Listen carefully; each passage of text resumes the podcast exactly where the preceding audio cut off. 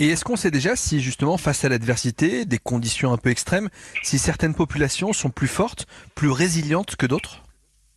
Alors c'est toujours difficile de répondre exactement à cette question parce que les, signes sont très faibles. Souvent, euh, on, a la chance en France quand même d'avoir euh, une population qui est bien éduquée, qui est, malgré tout apte à, comprendre beaucoup de choses.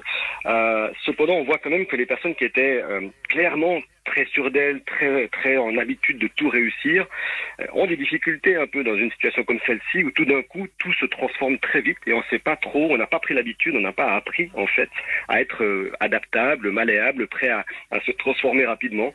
Donc on, voit, quand même que les personnes qui ont des idées très fortes, très arrêtées face aux situations, ont du mal quand les situations évoluent. Mais on peut pas dire d'un pays à l'autre, les Français sont plus résilients que, je dis n'importe quoi, les Italiens, les Espagnols. Ça, on n'est pas capable de, de, le savoir déjà à l'avance, je veux dire.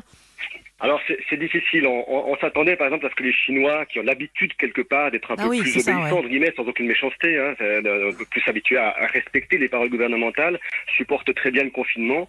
On voit quand même après les premières études qui sortent que 40% ont considéré avoir des traumas hein, ah oui. après le confinement, donc c'est énorme. On voit bien là que euh, il faut pas se fier aux idées reçues sur ce que veut dire un trauma quand on vit une situation. Euh, maintenant, c'est quand même sûr que les populations euh, euh qui, ont, qui ont déjà vécu ce genre de situation qui ont déjà vécu le SRAS, par exemple, qui ont déjà oui, vécu d'autres épidémies, sont un peu mieux préparés parce que quelque part, quand on leur dit attention, nouvelle épidémie, par exemple, mettez un masque, il n'y a pas de discussion. Euh, elles savent très bien la signification de, ce, de, de, ça. Nous, on est encore dans la surprise. C'est-à-dire qu'en gros, mais qu'est-ce qu'il faut faire exactement? On voit bien que la communication est difficile pour le gouvernement. Bon, il faut des erreurs, mais dans un autre sens, euh, tout est tellement nouveau que bah, il faut trouver des solutions qu'on ne connaît pas encore.